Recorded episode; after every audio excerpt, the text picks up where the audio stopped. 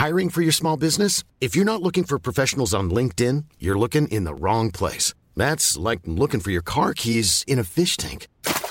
LinkedIn helps you hire professionals you can't find anywhere else, even those who aren't actively searching for a new job but might be open to the perfect role. In a given month, over 70% of LinkedIn users don't even visit other leading job sites. So start looking in the right place. With LinkedIn, you can hire professionals like a professional. Post your free job on linkedin.com slash people today.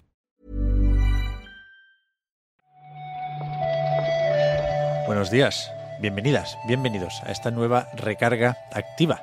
Hoy es viernes 27 de enero y vamos a comentar la actualidad del videojuego con Marta Trivi. ¿Qué tal, Marta?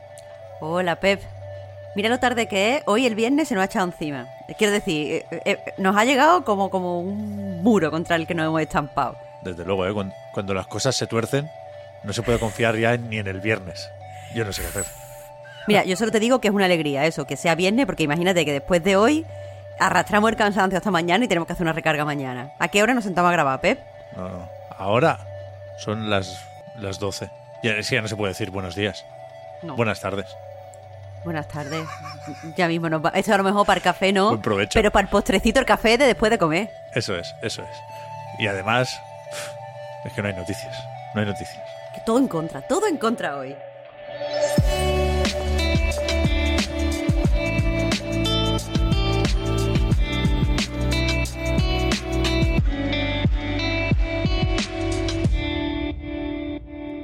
Si hay noticias, ¿eh? pido perdón. Quedamos en que estaba prohibido decir en la recarga activa que no hay noticias.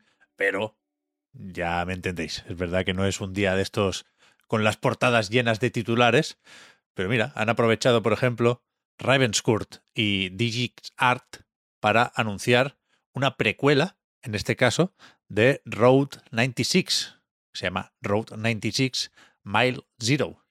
Eh, la gracia de que sea la precuela. Eh, para quien no sitúe eh, este juego, el, título que ya, que ya ha salido, el Road, Road 96, eh, estamos hablando de una especie de, de rock-like narrativo en el que nosotros somos un autoestopista que tenemos que intentar, o sea, desde un lugar en el mapa, tenemos que intentar llegar hasta otro haciendo autostop y manteniendo conversaciones con la gente que, que nos recoge, aprendiendo un poco de ellos, aprendiendo un poco del mundo que nos rodea.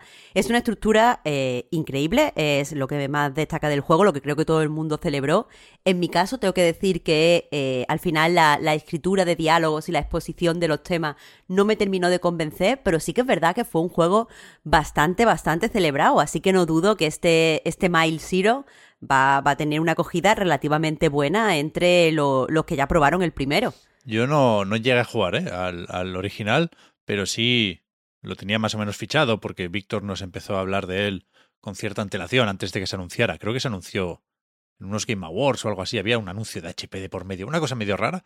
Pero la cuestión es que desde entonces supongo que lo han ido metiendo en varios servicios de suscripción y sí he ido sabiendo de gente que, que lo ha acabado jugando y pues como casi siempre ha habido de todo, ¿eh? algunos gratamente sorprendidos y, otros, como decías Marta, pues más bien decepcionados, pero creo que, bueno, es un juego que, que se dio a conocer y que por lo tanto tiene sentido que hagan ahora precuela, secuela, lo que toque, ¿eh? en este caso está Milla Cero.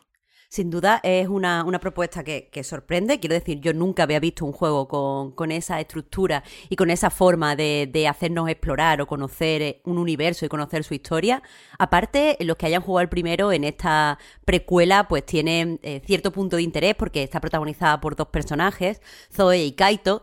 Y eh, sin entrar en spoiler, sí que diré que uno de estos personajes ya lo conocemos y su historia es bastante importante en el final de, de Road 96. Bien, bien, pues si os lo queréis apuntar, tiene fecha. Creo que no lo hemos dicho, pero lo han anunciado para el 4 de abril. Y precisamente, me decías, Marta, hace un momento, que tú este lo conociste por, por una demo en el Festival de Demos de Steam, supongo que se llamaría entonces, ahora es el Next Fest, y tenemos fecha y tráiler para la edición de, de este invierno, ¿no? Ahí el de cada estación, o casi cada estación, tiene su festival de demos. Yo aquí no me tengo que quitar la, careta, Pep. Me encanta el Netflix. Creo que en los últimos años eh, es la forma en la que he conocido más juegos que me han acabado eh, interesando. El Podium Craft, por ejemplo, que ahora está en, Game Pass, a mí me gustó mucho. Lo conocí también gracias a, una demo y para mí esto es una celebración.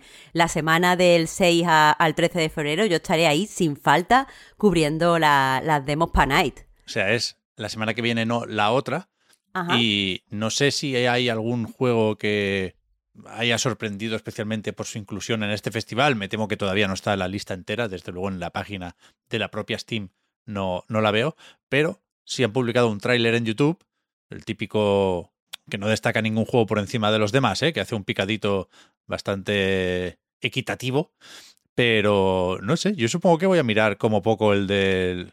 Hostia, ¿cómo se llama? Que tengo el nombre aquí, que es un poco largo el de The Last Case of Benedict Fox, aquel que vimos en el E3 de Xbox, supongo que estará en el Game Pass, pero de momento tenemos aquí la demo. A mí de los que destacan en este picadito, así en especial, ninguno me vuelve loca. No lo digo por, por nada, es simplemente que, como no los he probado, pues no lo sé. Pero te digo una cosa, Pep, lo bueno del Netflix es entrar sin ningún tipo de, prejuicio, mirar la lista y probar al azar. Desde luego. a mí eso siempre me sale perfecto. Además está bien pensar lo de que vas refrescando y cambia la posición de los juegos y las, las, recomendaciones dentro de cada género y, cada etiqueta. Si lo tienen bien montado, vaya, eso es indudable. Y precisamente, pues eso, los responsables de organizar y programar el Next Fest son la buena gente que trabaja en Valve y que protagonizan el último vídeo de People Make Games, que bueno, canal imprescindible.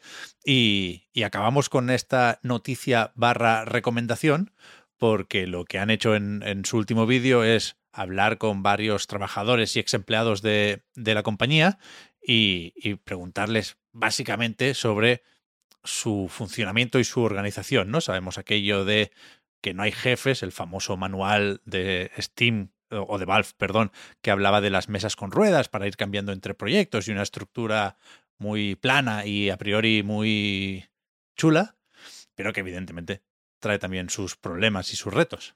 Claro, porque aquí en el vídeo hay una idea que, nos llega como, como, cristalina y es que eh, Valve eh, funciona y ha funcionado históricamente como una empresa de, de tecnología y claro, eso, eh, ese tipo de empresas pues se basan quizá en buenos deseos o en ideas que pueden parecer como muy positivas, pero al final llevadas a la práctica generan graves problemas, eh, en especial relacionados con, la diversidad.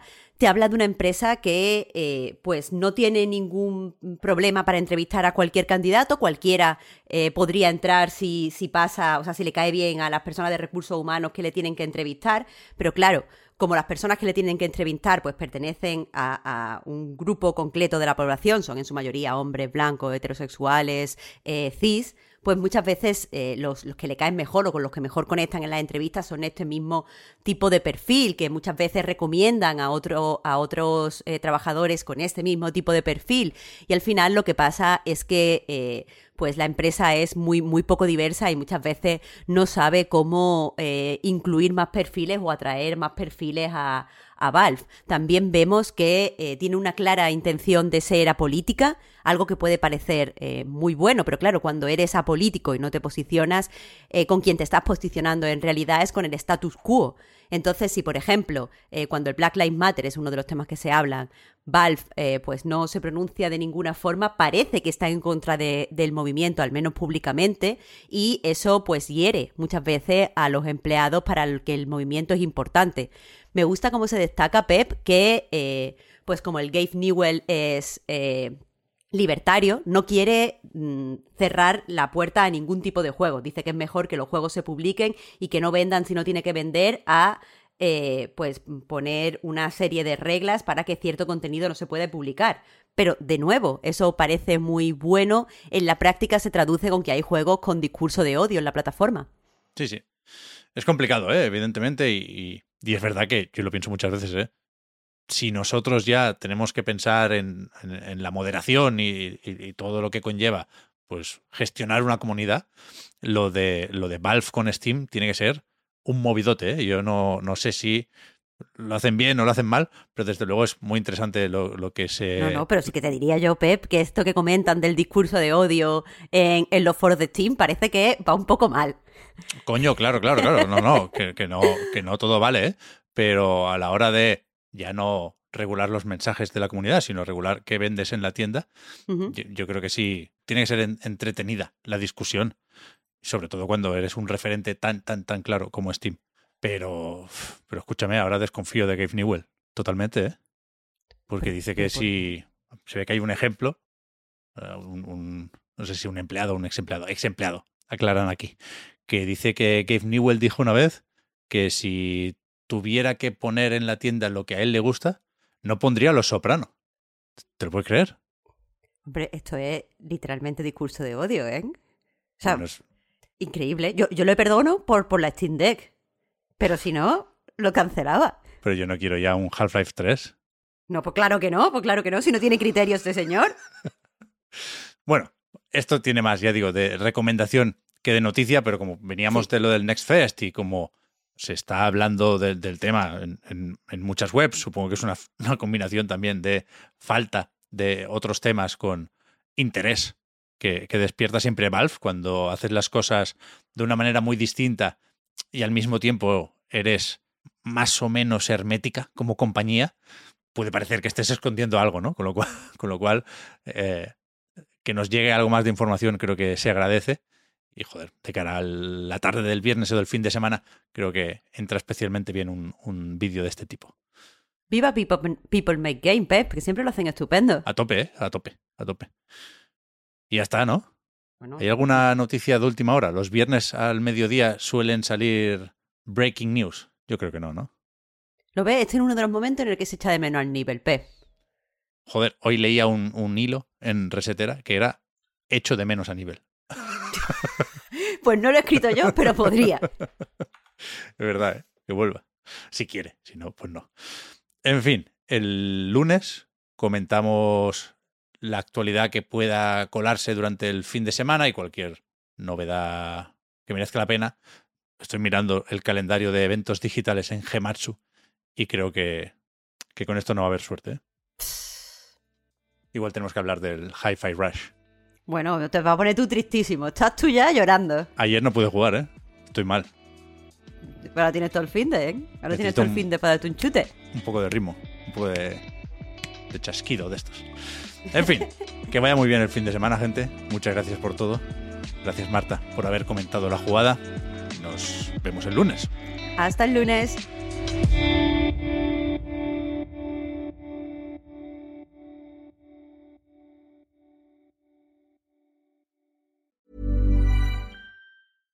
I'm Sandra, and I'm just the professional your small business was looking for. But you didn't hire me because you didn't use LinkedIn jobs. LinkedIn has professionals you can't find anywhere else, including those who aren't actively looking for a new job but might be open to the perfect role, like me.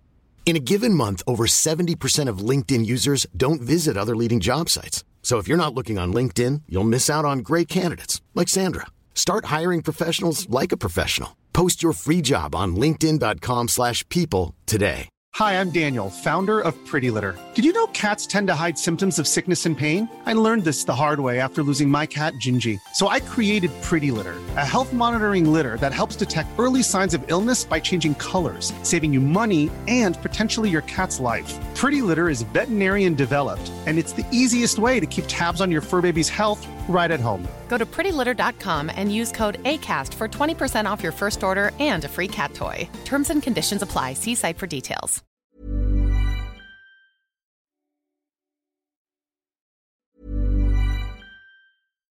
Hi, I'm Daniel, founder of Pretty Litter. Cats and cat owners deserve better than any old fashioned litter. That's why I teamed up with scientists and veterinarians to create Pretty Litter.